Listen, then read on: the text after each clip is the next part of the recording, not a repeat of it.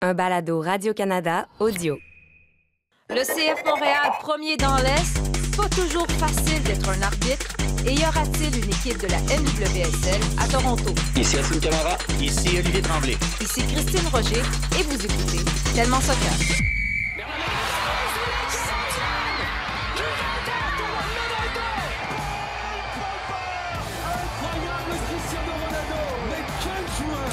Joueur doit venir un jour au Real Madrid. A giant goal for Sky Blue. Evelyn Vianne looked to get the final touch right on the doorstep. Marcus Rashford. Oh, glorious! That is a special one.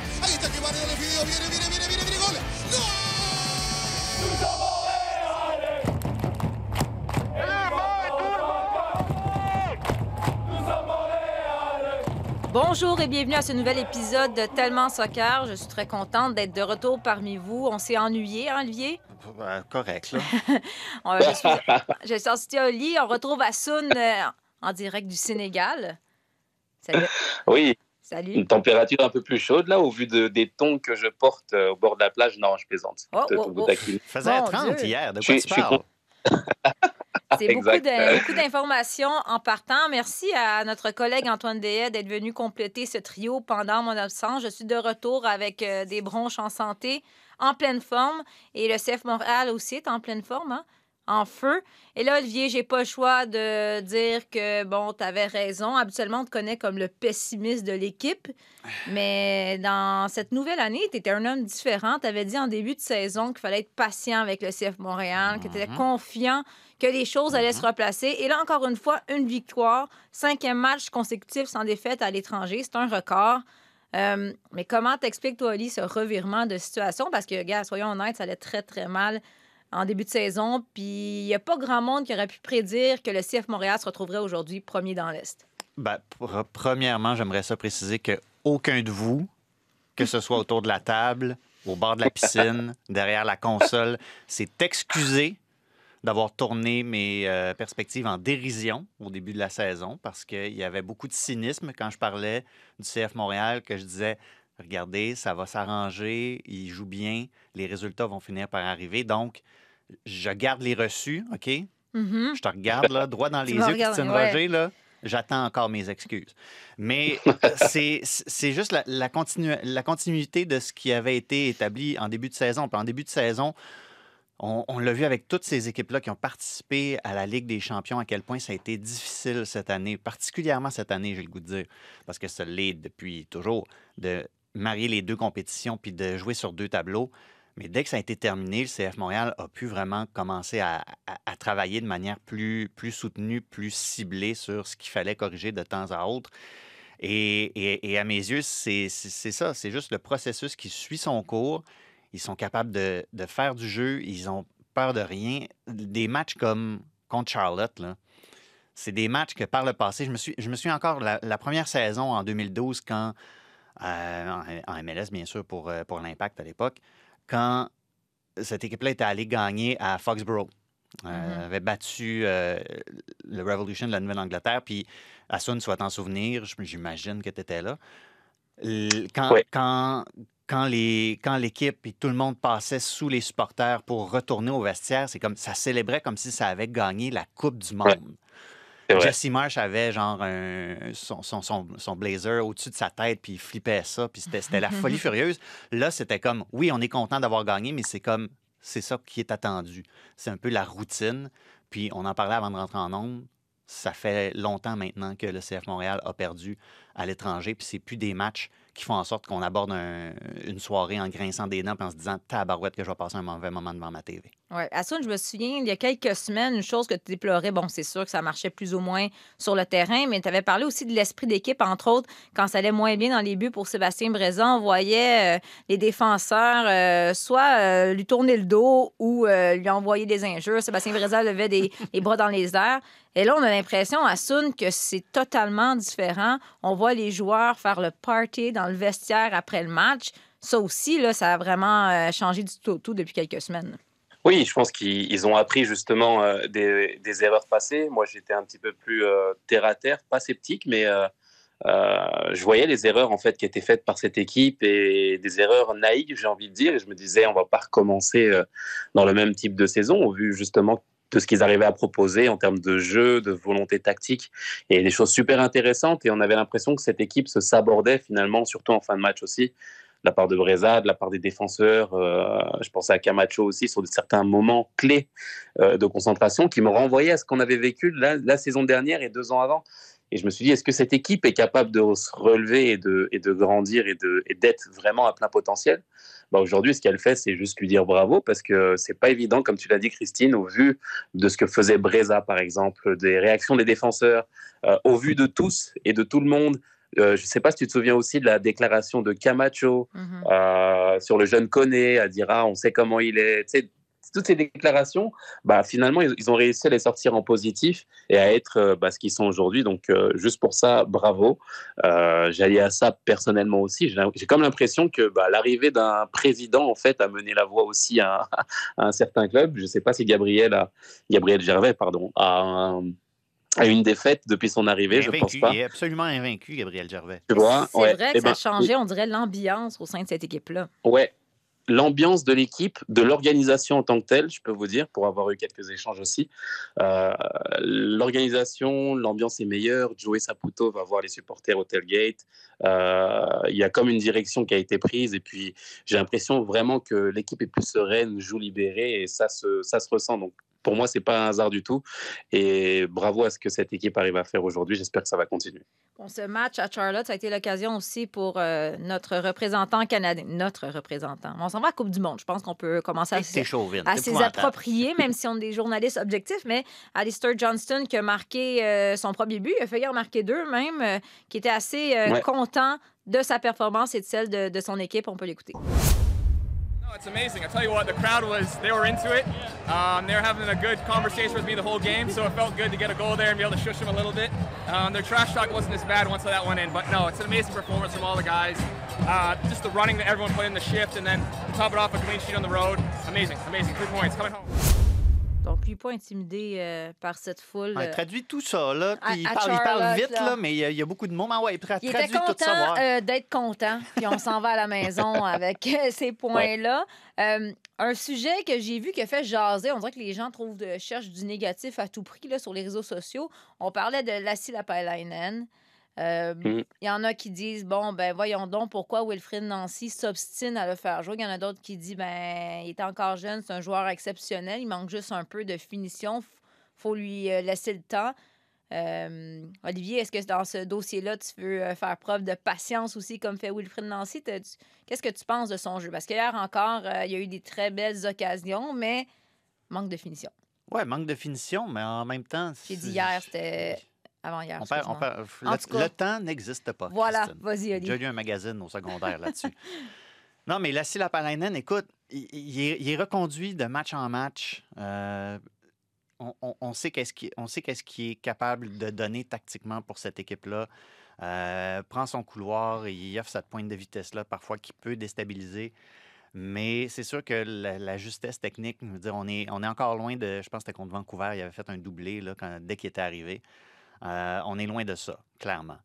Euh, mais c'est quand même un, garçon qui a, eu des, qui a eu des pépins physiques depuis qu'il est arrivé ici. Euh, je pense que l'adaptation a peut-être pas été aussi facile qu'elle aurait pu l'être dans son cas. Là. Je veux dire, ça fait, ça fait quelques temps. Là. Il, est temps de bien s'installer. Mais reste qu'on lui fait confiance match après match. Il n'y a pas de raison de croire que euh, Wilfred Nancy est insatisfait de ce qu'il donne parce que, je veux dire, il y a quand même quelques options par qui il pourrait le remplacer. Là. Euh, puis il y a Mathieu Joignard qui revient en plus. Il peut prendre ce poste-là aussi. C'est sûr que ça, la, finition n'est pas là, mais c'est pas nécessairement son rôle non plus. Puis quand tu as, quand un, Kyoto, quand tu as un Mialovic, quand tu as un Torres, je pense que tu peux, euh, tu peux pardonner certains, certains manquements à cet égard-là à, à la Lapalainen, dont, je le répète, c'est pas la fonction première. Mais toi, Assun, est-ce que tu es d'accord avec la décision de Wilfrid Nancy de, de lui donner davantage de chances, de, de, de lui donner peut-être plus de temps pour s'adapter? Oui, je suis d'accord. À la position à laquelle il joue, c'est un joueur offensif, bien entendu. C'est donc plus facile de laisser un joueur offensif sur le terrain, même quand on sent qu'il manque de confiance. Hein, et, j'insiste là-dessus parce que depuis le début de saison, au vu des performances qu'il a, on, voit hein, des, hésitations, bien entendu, devant le but, mais euh, dans ses prises de décision, dans la percussion, euh, dans les 1 contre 1 face à son défenseur, face à son opposant, je trouve vraiment qu'il a soit une touche en trop, ou soit il n'ose pas. Euh, il est rarement dans le bon timing, et ça, c'est pas remettre en cause ses qualités, parce que pour moi, c'est un super joueur, c'est vraiment que, je pense que Wilfried s'appuie sur quelque chose qui, euh, bah, lui manque aujourd'hui, c'est de la confiance. Donc Wilfried euh, surjoue là-dessus, le, laisse sur le terrain en espérant qu'il puisse euh, bah, retrouver confiance, retrouver grandir et de, et de retrouver un certain rythme parce que bah, tu auras besoin d'un Lassila Island en, pleine confiance pour aller très loin aussi. Et on sait ce qu'il peut donner sur, une deuxième partie de saison aussi intéressante. Donc moi, je suis d'accord avec cette vision-là même si c'est difficile des fois, tu sais, quand tu es remplaçant et que tu vois justement un de tes concurrents sur le terrain qui n'est pas forcément en grande forme, bah, c'est frustrant dans un groupe. Mais au vu de ce qu'il arrive à faire, au vu de la réaction de, l'équipe quand il y a des y buts, euh, la réaction d'investir dans, dans le vestiaire, lorsqu'il y a les victoires, bah, il n'y a rien qui me, qui m'inquiète et je pense qu'il est sur la bonne voie aujourd'hui. Oui, puis j'aime, j'aime le fait aussi que de ce côté-là, comment on organise tout ça. Derrière lui, il y a un Kamal Miller qui, à mes yeux, est peut-être l'arrière central du CF Montréal qui est capable de faire le plus de choses différentes. Je me souviens encore la saison dernière, je pense que c'était contre Toronto. Il y avait Kamal Miller qui était justement l'arrière central gauche derrière Mathieu Chouanière qui prenait souvent l'axe. Puis là, c'était Kamal Miller qui débordait. Kamal Miller est capable de lire toutes sortes de situations de ce mm-hmm. genre-là. Puis s'il y a des hésitations dans le jeu de la Palainen, lui est capable de s'adapter en fonction de ça. Est-ce que la Palainen va justement rentrer dans l'axe? OK, je peux déborder selon certains paramètres. Est-ce qu'il prend son couloir? OK, je m'ajuste de telle manière. Je pense qu'il y a vraiment une, combinaison pas mal gagnante de ce côté-là. C'est sûr que, regarde, contre Charlotte, c'était le premier jeu blanc euh, cette saison. Fait que c'était pas, euh, tout n'était pas parfait, mais je pense qu'il y a quelque chose de très intéressant sur lequel travailler de ce côté-là. Et là, Wilfrid Nancy risque de faire rouler quelque peu son effectif parce que c'est un gros, grosse semaine, un gros 10 jours pour le CF Montréal. On joue dès mercredi à Nashville.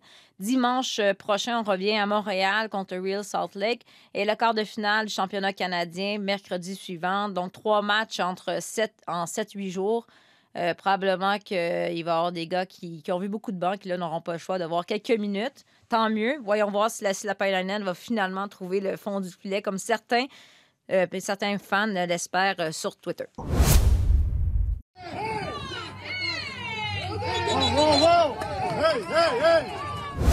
Alors, vous avez peut-être vu passer ces images sur les réseaux sociaux. Sinon, je vous invite à visiter le site, site Internet de Radio-Canada Sport. Eh bien, c'est euh, une scène assez euh, malheureuse. Un arbitre assistant euh, mineur qui est agressé au cours des. Je pense que c'était à des Ormeaux par un adulte qui est descendu des gradins. Malheureusement, c'est pas nouveau. Vous avez sûrement déjà vu, en fait, peu importe le sport, vous avez sûrement déjà vu des situations similaires.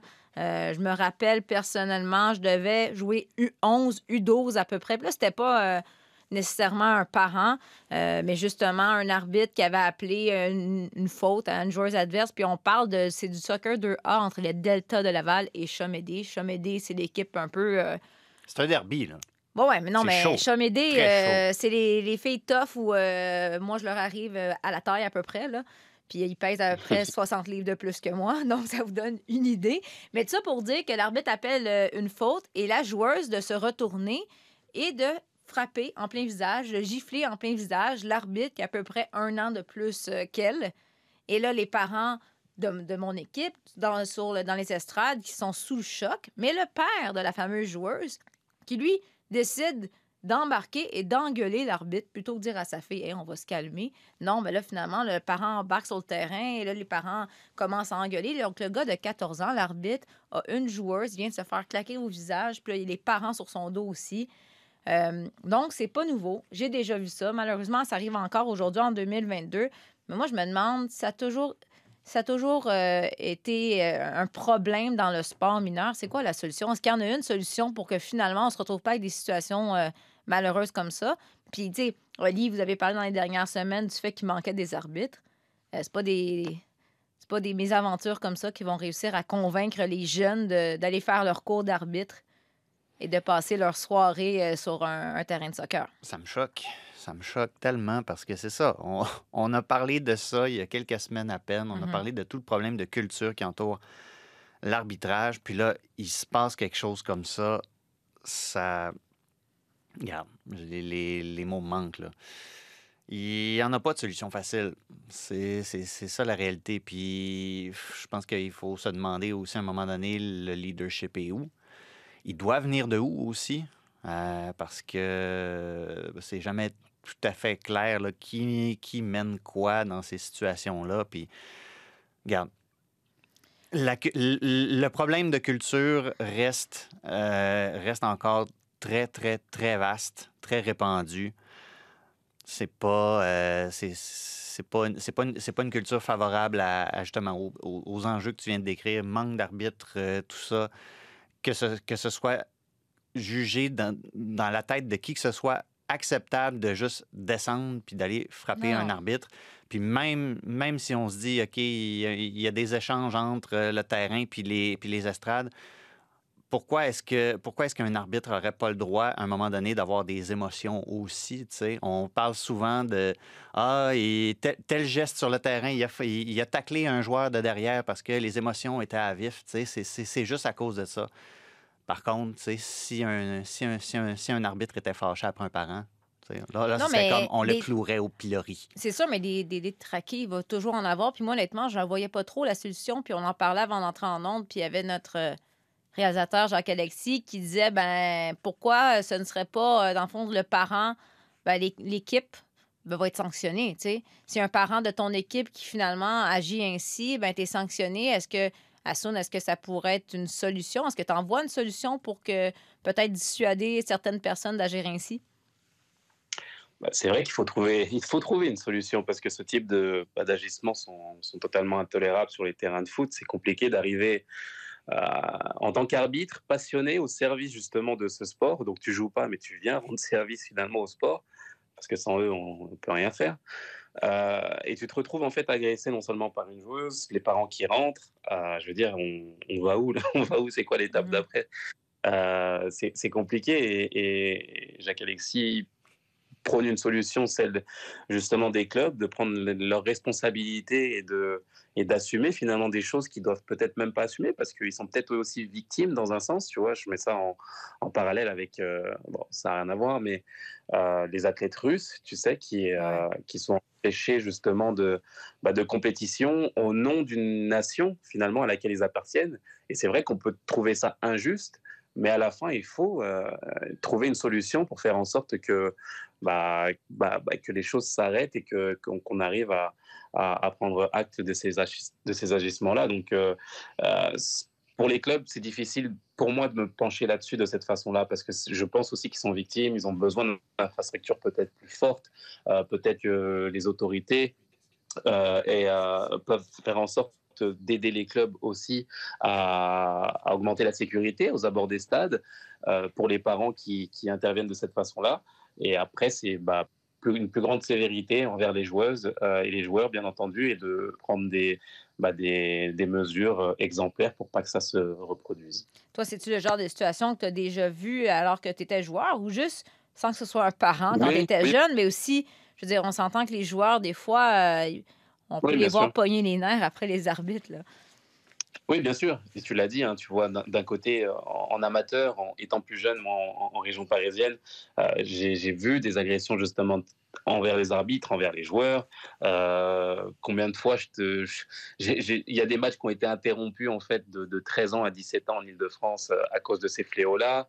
je veux dire, à Garges-les-Gonesse, c'est la police qui nous a évacués quand j'avais 13 ans face avec Noisy-le-Sec. On jouait contre Garges-les-Gonesse. c'est une petite ville de région parisienne. On a été escorté par des, cordons de CRS, je veux dire, pour sortir du terrain. Euh, sinon, on sortait pas, quoi, et on se faisait agresser. Donc, c'est des choses qui existent, qui existent dans le sport amateur. Mais dans ta question, tu as, justement ciblé le sport amateur, mais dans le sport professionnel aussi.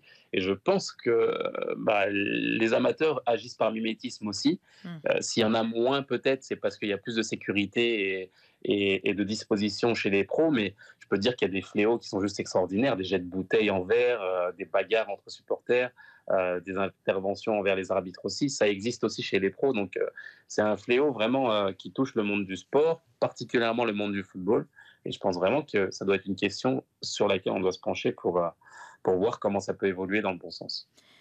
pas, vous l'avez dit, il n'y a pas de solution miracle. Présentement, Soccer Québec se penche sur des mesures disciplinaires. Est-ce que l'homme en question euh, va être banni des terrains, mais je veux dire, c'est un individu qui sera banni. Ça ne va pas changer du jour au lendemain.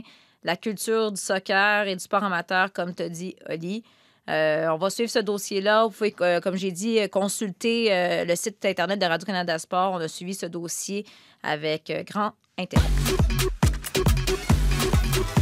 Un sujet dont on a souvent parlé, à quand des équipes féminines de soccer au Canada? Hein?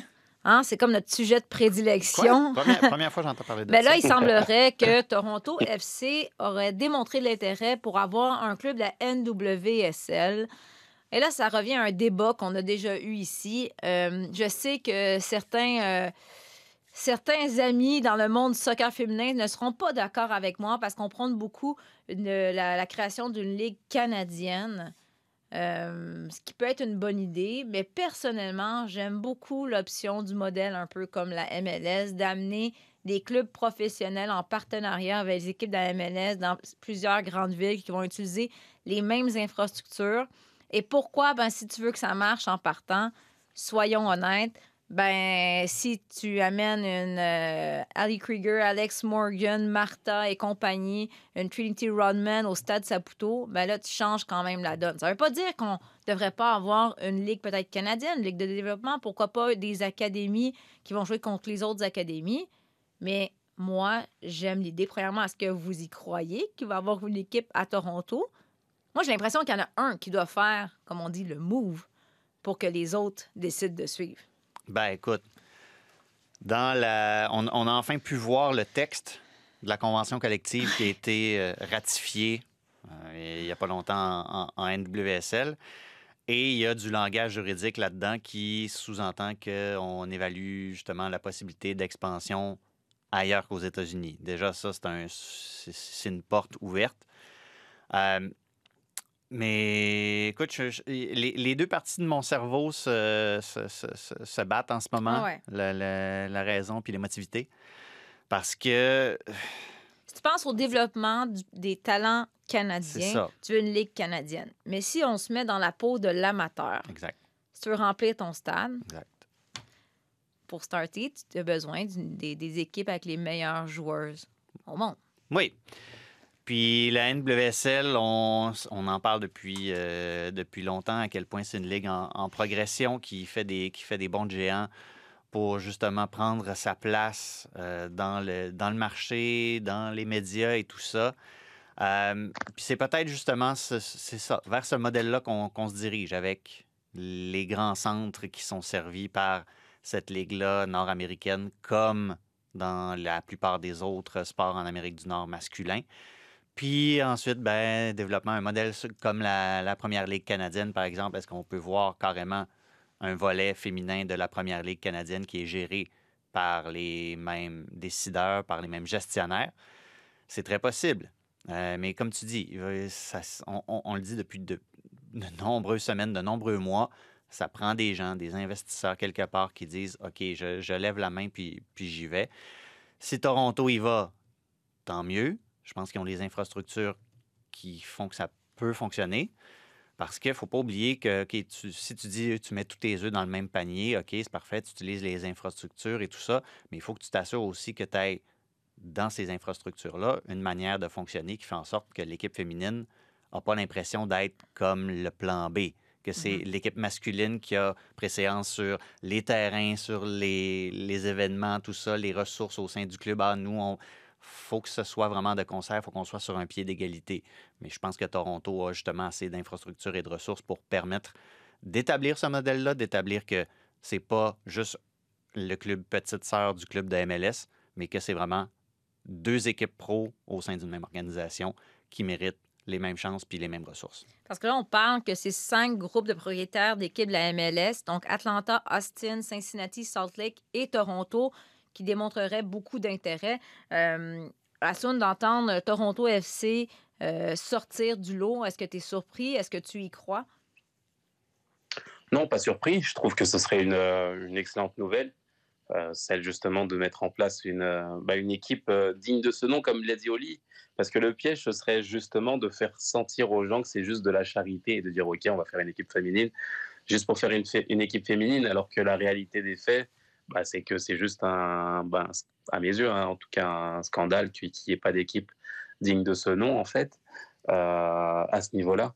Et, je pense vraiment qu'il faut justement des, euh, bah, des, pionniers, des, personnalités qui arrivent à investir ou des groupes d'investisseurs qui, qui, arrivent à, à y aller, à ne pas compter, à ne pas être sur un plan mercantile, mais au contraire sur euh, la volonté justement de, bah, de, rétablir une injustice, entre guillemets, un peu à l'instar de ce qu'a fait Jean-Michel Aulas en France avec Lyon. Lorsqu'il a commencé il y a une petite vingtaine d'années en France, je veux dire, personne n'y croyait. Enfin, il n'y avait, il y avait pas d'essor, il n'y avait absolument pas justement de, bah, d'élan pour pousser le, sport féminin. Et puis il l'a fait et aujourd'hui c'est un succès fabuleux en France en tout cas. Et le championnat euh, le championnat de France est, juste respecté. Et ça, aujourd'hui, c'est un succès euh, qui est dû à ce, type de pionnier. Donc j'ai envie de voir ça ici et j'espère vraiment que, ça va se réaliser. En tout cas, ce serait une super, super nouvelle. En attendant, ben, il y a des Canadiennes qui ont l'option de jouer en Europe, mais je dis en attendant, c'est aussi une excellente option. Euh, il y a des filles comme Janine Becky qui ont décidé de faire le saut et de s'en aller en NWSL, mais pour d'autres Canadiennes, ça va assez bien en Europe, si bien que euh, elles attirent l'attention de plusieurs grands clubs. C'est entre autres Adriana Leon qui joue pour West Ham. Eh bien, là, il y aurait le Real Madrid et Barcelone qui auraient contacté West Ham pour. Euh, bon, ils disent qu'ils s'intéressent à Adriana, Leon, mais West Ham serait intéressé à lui offrir euh, un contrat de deux années supplémentaires. Si elle va à Real Madrid, elle pourrait retrouver Kalisha Buchanan, que j'avais rencontré justement à Lyon. Euh, donc, ça pourrait bouger. On démontre de l'intérêt pour toutes les joueuses dit à l'époque qu'elle aimait ça, les sandwichs de calmar, une affaire de même, ah, qui, laissait, qui, montrait qu'elle aimerait peut-être ça aller en Espagne. En, tant que très bonne diplomate, euh, elle vantait beaucoup Lyon et Jean-Michel Aulas, mais je suis persuadée que le Real Madrid, ben, on en a parlé, Oli, ensemble avant d'entrer en ondes, euh, c'est un club qui, qui a investi beaucoup d'argent, qui va investir beaucoup d'argent. Je pense que pour des joueuses canadiennes ou peu importe la nationalité, mais Real Madrid, FC Barcelone, c'est deux équipes qui, qui intéressent beaucoup les, les meilleures joueuses présentement. Ben là, le Real Madrid était un peu euh, dans une situation euh, délicate en championnat parce que mm-hmm. oui, ils ont mis des ressources, mais il fallait avoir les résultats pour. Puis là, ils sont, ils sont qualifiés pour la Ligue euh, des champions féminines. Euh, c'est pas, mais ça s'est pas fait très, très facilement. Là, au moins, en sachant que tu as la Ligue des champions, tu as certaines ressources supplémentaires qui vont te permettre d'investir dans ton effectif. Mais là, c'est plus juste une question d'investir dans l'effectif pour espérer accrocher la Ligue des champions. Là, tu veux vraiment établir ta section féminine comme une des, comme une des puissances en Europe. Ça va prendre du gros recrutement, une Kadesha Buchanan, ça peut être extrêmement intéressant, un profil super intéressant pour, pour le Real Madrid parce qu'il il faut, des stars. Là. Oui, le, le, Barça a développé des joueuses et tout ça, mais on sait comment ces deux clubs-là ont des visions différentes sur comment composer leur effectif, comment se mettre en marché aussi. Le Real Madrid va vouloir faire des, des grands coups dans le marché des transferts ça va être super important pour ce, club-là, qui on, le rappelle, hein, c'est un, club qui est encore jeune. Comme, mm-hmm. comme, comme club féminin, le Real Madrid a acheté un, club en. Un, club il y, a, il, y a, trois ans, je pense, il y a trois, quatre ans, puis ils ont transformé ça en section féminine. Donc, c'est pas. On part pas avec le même pedigree que l'équipe masculine. Mais euh, je verrais ça, je verrais ça d'un bon oeil, justement, qu'on ait, qu'on ait du contenu canadien en Liga aussi. Il n'y en, a pas, il y en a pas beaucoup en Espagne, du contenu canadien. Ce serait déjà une, bonne, porte d'entrée pour nous. Ça ferait un beau, euh, beau voyage de reportage pour toi, ça. Ben, je suis disponible n'importe quand. Moi, j'aime ça, les tapas. non, mais il faut qu'on suive les joueuses canadiennes parce que les matchs de qualification de la Coupe du Monde vont commencer très bientôt. On est dans le service public ici. Hein, voilà. Euh, entre autres, justement, euh, parce qu'on les suit toutes sur Instagram. Et Beth Priestman était, est allée voir, évidemment, Sheridan, mais aussi Bianca, Saint-Georges, euh, pour qui ça va euh, quand même bien à Chicago. Mais les gars, parlons un petit peu de quelques rumeurs euh, de transfert. Un, autre gars dont on a parlé quelques fois, c'est Jonathan David, avec deux buts de plus samedi.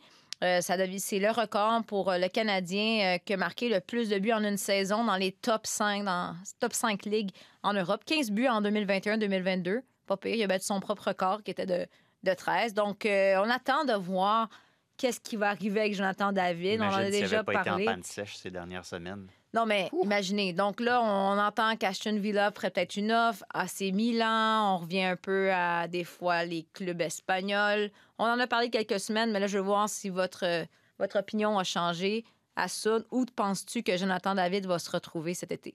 Ça va être euh, le feuilleton hein, canadien. Franchement, euh, je le verrais bien en Angleterre, personnellement, au vu de ses qualités. Je trouve qu'il a le potentiel pour, euh, pour évoluer encore, euh, encore plus. Et euh, bah, sans trahir de discussion avec lui, je pense que c'est un championnat qui, bah, qui, qui l'intéresserait beaucoup. Donc, il avait commencé la saison de façon tonitruante. C'était vraiment, vraiment l'attaquant de l'heure. il a eu un petit ralentissement. J'ai j'espère en tout cas que ça ça changera pas dans, dans voilà dans la destinée qu'il aura euh, sur le plan européen. Et j'espère aussi qu'il avait signé son contrat son pré-contrat au moins depuis depuis quelques mois. Et, et hum, je sais pas peut-être un club intermédiaire en fait qui lui permettrait de, de grandir encore par la suite. Style Everton par exemple. Pour moi c'est un club quand tu as dit un, club intermédiaire, on a vu les sourcils d'Olivier. Euh. Everton, c'est peut-être un club de championship dans deux semaines à Sun. Oh, ouais, non, mais dans, je veux dire dans le sens où justement il pourrait, euh, euh, ne pas aller tout de suite dans un top, top club. Parce qu'en début de saison, je le voyais justement à, à Liverpool. Euh, c'est vraiment des clubs de, cette trempe-là, moi, où je le voyais par rapport à ses performances, etc.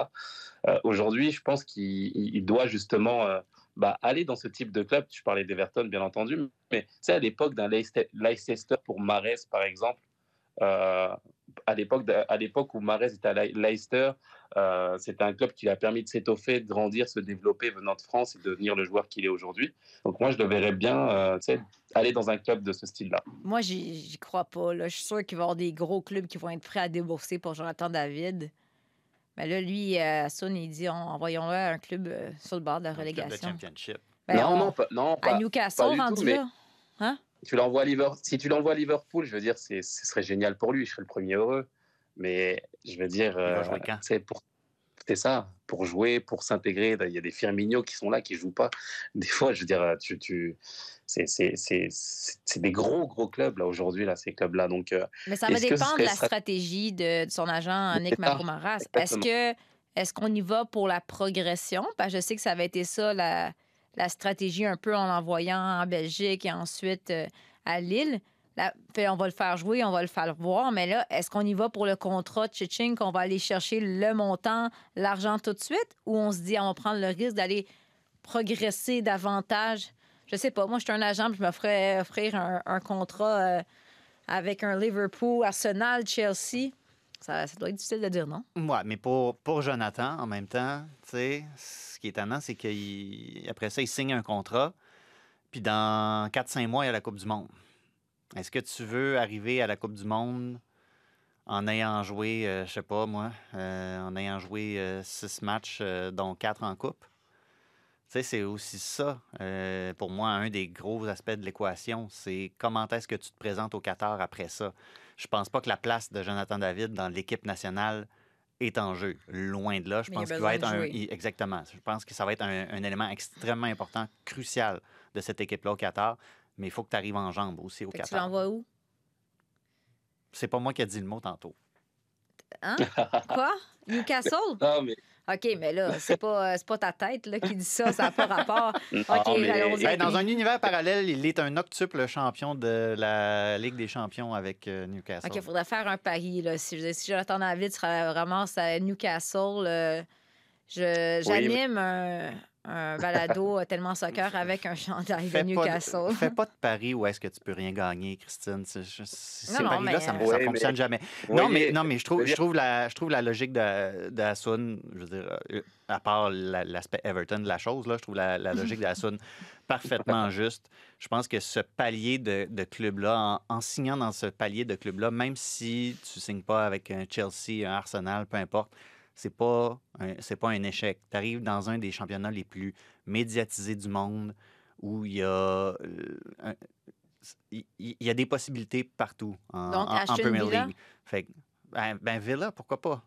Il serait intéressant temps, ça, pourrait, ça pourrait être intéressant, Villa. Il y en a, il y en a plusieurs de ces petits, ben, petits clubs, mais justement, moyen club.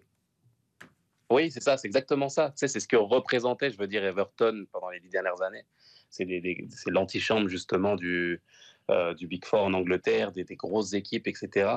Euh, on, se souvient, hein, tout, tout talentueux qu'il soit, euh, c'est difficile des fois de s'imposer. À l'époque, je me rappelle en 2012-2014, Kevin De Bruyne, il était à Chelsea. Je veux dire, il jouait Je pensais qu'il allait parler de lui-même. Je me souviens, moi, en 2012. c'est ça, en, 2011, en 2008. Non, non, mais De Bruyne ne jouait pas à Chelsea. Tu vois, il retourne au Verder, il fait ses, il fait ses gammes, il grandit, il évolue. Puis par la suite, ça devient le, De Bruyne qu'on connaît. Mohamed Salah, c'était pareil euh, à l'époque aussi. Euh, il était venu jouer contre nous en match amical avec la Roma. J'ai dit à Didier, mais comment c'est possible que ce gars-là n'ait pas joué à, à, Chelsea? Et Drogba me disait, bah écoute, il y avait moi, tout simplement, et d'autres joueurs et d'autres joueurs extraordinaires. Donc, ils ont été, il a été à Rome, il a fait ses gammes, club intermédiaire de ce style, et puis il est devenu le Salah qu'on connaît. Donc, moi, je pense vraiment que dans, dans, voilà, dans le registre dans lequel est David aujourd'hui, euh, c'est un super joueur. C'est pas la grande star aujourd'hui encore, à mes yeux en tout cas, mais il est promis à l'être s'il arrive à avoir une évolution de ce style, euh, j'espère pour lui. OK, bon, on continue de surveiller le dossier Jonathan David. Là, Soun, euh, on aurait dû commencer l'émission en nous offrant nos plus sincères condoléances. On sait que tu étais en deuil. Mbappé, ton, ton poulain, qui va quitter ton club euh. de cœur, c'est ça? Donc, Mbappé qui a dit que sa décision était. Il a dit que sa décision était prise. Il n'a pas dit. Il veut rien dire. Ben oui, mais s'il si, restait avec le PSG, il aurait dit ben Paris, c'est mon club, c'est ma ville, je vous reste. Ah, T'as vu mon accent? C'était bien pourri, ça. Donc, on parle de possiblement quoi, cinq ans, Real Madrid. À ça, non, on dirait que tu veux pas y croire. Non, parce que moi, ça me gêne pas du tout. Hein. Real Madrid, ça a été mon équipe depuis l'époque galactique, donc j'ai pas de problème avec ça. Sauf que c'est vrai qu'au PSG, avec, euh, avec ce qu'il fait, avec le record de, de buts à battre aussi euh, du club, le record historique à battre, euh, je pense qu'il serait celui qui, pourrait marquer l'histoire en restant peut-être un an ou deux. Euh, mais je veux dire, il n'y a pas de mauvais choix hein, dans ce que va faire Mbappé. C'est juste extraordinaire. le voir au Real Madrid avec un Benzema en, feu comme, comme il est aujourd'hui et, Vinicius à gauche, ça, pourrait faire des flammes extraordinaires.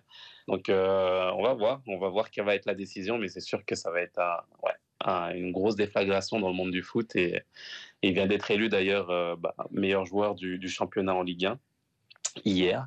Et euh, bah, j'ai hâte de voir quelle va être sa décision euh, tant attendue voilà, pour Monsieur Mbappé. Il, irait retrouver le, meilleur Français à l'étranger, en plus, rien que ça. Karim Benzema qui a gagné ce trophée-là, lui aussi. Pas pire duo. autre rumeur, le meilleur pas ballon d'or au monde, Lewandowski. Je demandais où c'est que tu allais avec non, ça. Non, mais c'est ça. Hein. donc, il semble déterminé à quitter le Bayern de Munich. Il aurait été vu à Barcelone, et peut-être que lui, comme moi, il aime juste beaucoup les tapas. Ça veut pas dire grand-chose ici. On est comme les potins. Hein? Il a été vu à telle place. Ça donc... deux fois. Hein. deux fois que tu parles de tapas dans l'émission. Ben, on, dirait que j'ai goût de la... on dirait que j'ai goût de la Barcelone. Euh, donc, euh, Lewandowski, euh, bon, je pense qu'on ne sera pas très surpris si finalement il quitte l'Allemagne. vous le voyez où? Ben, écoute, le Barcelone, c'est un, un, un, filon intéressant, mais la question que je me pose encore, c'est leur situation budgétaire. Moi, si s'ils arrivent à embaucher un, attaquant de la trempe de Lewandowski, euh, je veux dire, je retourne à l'école faire des mathématiques pour essayer de comprendre. Là. Euh, ils sont supposés être dans le rouge, ils sont supposés. Merci, Oli. Ils sont supposés ne plus être. Euh, sont supposés. C'est quoi? C'est 100 millions d'euros qu'ils doivent Ah ouais, euh, supprimer de leur masse salariale, un truc de fou du genre. Je veux dire, financièrement, c'est pas supposé bien aller à Barcelone. Mais en Espagne, il arrive toujours quelque chose avec ces clubs-là. Moi, la, la fois où Messi a fini par partir, j'étais comme, OK, c'est l'exception qui confirme la règle. Parce qu'habituellement, il y a toujours quelqu'un qui arrive, une banque qui, soudainement, comme un ange de miséricorde, arrive avec un prêt, avec un faible taux d'intérêt pour un des géants du foot espagnol. J'ai- j'ai- j'ai- On je sait suis jamais. Il y a comme, cynique. il y Je a comme suis de la magie. C'est ça, il y, a de la, passe. il y a de la magie en, en, Ou en Liga. l'effacement de la dette de la part du roi. Ben, c'est ça, tu sais, des affaires comme ça. Fait que, Eh est- est-ce qu'ils vont trouver une entourloupette? Je veux dire, euh, Gérard Piquet a déjà modifié son contrat pour signer à rabais, entre guillemets. Je veux dire, ça va prendre euh, une méchante gang qui font la même chose pour arriver à baisser la masse salariale de manière euh, à ce qu'on puisse embaucher un Lewandowski. Oh, mais un, petit Mais là, ra- bon. un petit rabais, puis churros. euh, Ouais. Je hein? Gars, je sais pas. Mais là, appa- appa- apparemment, Chelsea est sur. euh, Chelsea regarde aussi de ce côté-là. Ils sentent peut-être justement, euh, peut-être qu'ils ont un peu la même, euh, la même impression que moi, puis que financièrement, ça peut, ça peut partir du mauvais côté avec Barcelone, puis ils sont sur le coup, puis ils sont là, puis ils reniflent, ils reniflent le sang dans l'eau un peu, je sais pas. Mais euh, Lewandowski en Premier League, me semble que ça pourrait être, pourrait être rigolo aussi, ça. Alfonso Davies va s'ennuyer de, de son ami. Non, mais pourquoi vous pensez que Lewandowski veut euh, quitter le Bayern de Munich? Il Ben, il est peut-être écœuré des saucisses, puis de la choucroute, je sais pas, moi. À On est dans la-. Non, mais Hassan... Non, il- euh, Ouais.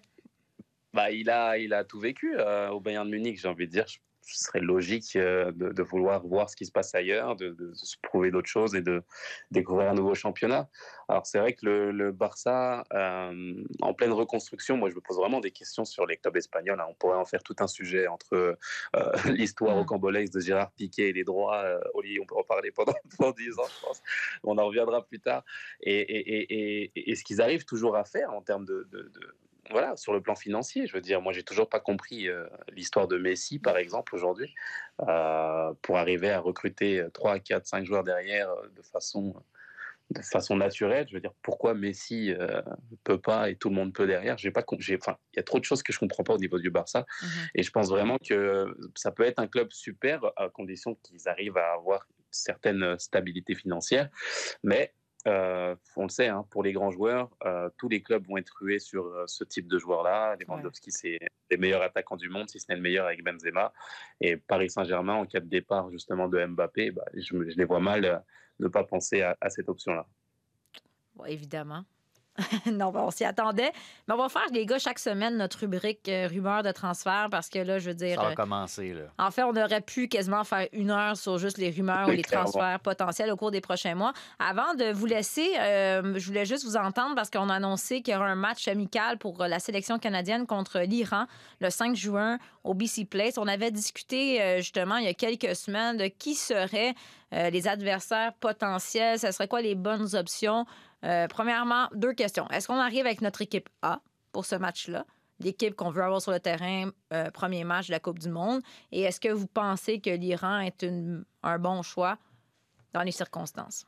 Ben, étant donné qu'on aligne plusieurs matchs de suite, parce qu'il y a de la, de la Ligue des Nations à travers ça aussi, il y a deux matchs de Ligue des Nations dans cette fenêtre euh, internationale-là. Tout dépend de ce que tu veux faire. euh, ça veut dire ça reste un match amical comparativement à un match entre guillemets officiel, même si la Ligue des Nations, bon, ça vaut bien ce que ça vaut, sans vouloir être cynique. Mais non, je pense que ça peut être euh, quelque chose d'intéressant. Ah, Ça peut donner certains indices peut-être sur ce que John Herdman veut faire au Qatar, parce que ça reste. Puis là, j'arrive à, ta- à ton autre question. Je pense que c'est une des équipes les plus intéressantes, l'Iran, de cette région-là euh, du monde, la zone Asie. Ce que l'Iran réussit à faire depuis à peu près une, euh, douzaine d'années, mettons, avec, euh, avec, pas énormément de, de- de grosses vedettes ou de joueurs qui vont s'imposer en Europe ou tout ça. Il y a quand même encore beaucoup de joueurs qui sont basés dans, le, dans les championnats nationaux. Donc, c'est sans dire que c'est un modèle qui suit celui du Canada, c'est un peu deux programmes qui sont pas exactement au même, au même point, mais c'est un- ça suit un peu le même modèle. Tu as des joueurs plus établis qui sont dans des grands championnats, quelques-uns, puis une base de joueurs à domicile dans le, sur, sur le continent même. Donc, je pense que c'est un, un match-up somme toute, assez intéressant. Puis l'Iran, l'Iran perd vraiment pas beaucoup de matchs. ils ont fait une, super qualification aussi. Seulement la Corée du Sud qui leur a donné vraiment du fil à retordre. Donc, euh, j'ai hâte de voir. J'ai hâte de voir, mais justement, l'aspect, il y a des matchs de Ligue des Nations ensuite, fait en sorte que oui, je suis intéressé, mais je me dis pas non plus que ça va être un moment Eureka où est-ce qu'on va dire Ah, OK, cool, c'est ça qui s'en vient pour le 14. Assoun, tu priorises, tu priorises quoi pour ton, ton club A, disons? Est-ce que tu y vas avec le match euh, contre l'Iran ou euh, un, un, match de Ligue des Nations contre Honduras, Curaçao? Ben, moi, justement, le, le, piège dans lequel on pourrait tomber, ce serait, je pense, hein, de penser que l'équipe type d'aujourd'hui sera l'équipe type au mois de novembre, en fait. Euh, je pense vraiment que ce sera un processus, justement, des, des, places qui vont se jouer. Il y aura une émulation, une concurrence aussi qui va se faire en, fonction des, bah, des joueurs en, présence, simplement. Euh, des blessures qui peuvent survenir aussi. Donc, euh, je pense vraiment que, que John Herman est dans ce processus-là de se dire que bah, on recommence d'une certaine façon, en fait, un plan qui nous amènera à la Coupe du Monde et qui part avec ah, voilà, des joueurs euh, à tester. Ça va être intéressant et très important de tester des joueurs. Je veux dire, le Canada doit le faire. L'équipe de France le fait, donc euh, je veux mhm. dire, euh, des équipes comme le Canada va le faire.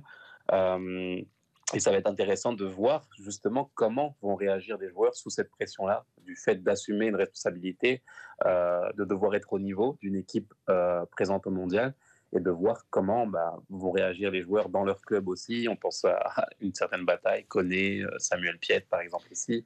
Localement, ça va être intéressant de voir comment Samuel peut évoluer. Tu sais, il y a plein d'enseignements qu'on va tirer de ces confrontations-là et qui vont être très intéressantes. Donc, euh, euh, moi, il n'y a pas d'équipe type à mes yeux. Il y a une, nouvelle équipe qui doit se mettre en place et qui doit être prête dans quelques mois. Oui, parce que si on sait très bien que les postes, exemple, d'Alfonso Davis, Jonathan David sont assurés, ben ça va être une belle occasion, ces matchs-là, comme tu l'as dit, à Soun, d'un gars comme Samuel Piet de se faire valoir parce que, honnêtement, sa place n'est pas assurée. Il était blessé, il n'a pas eu la chance de jouer la dernière phase. Maintenant, il est rétabli. Donc, c'est l'occasion pour lui de prouver à Erdman qu'il mérite sa place au Qatar. On va suivre ça, évidemment, avec beaucoup d'intérêt. Merci beaucoup, les gars, d'avoir été là aujourd'hui. Merci, c'était bon de te retrouver. Il y a comme un délai, oui, merci. Hein, il y a comme un délai. En tout cas, moi, j'étais très heureuse de vous retrouver. Je serai là la semaine prochaine pour un autre épisode de Tellement Soccer.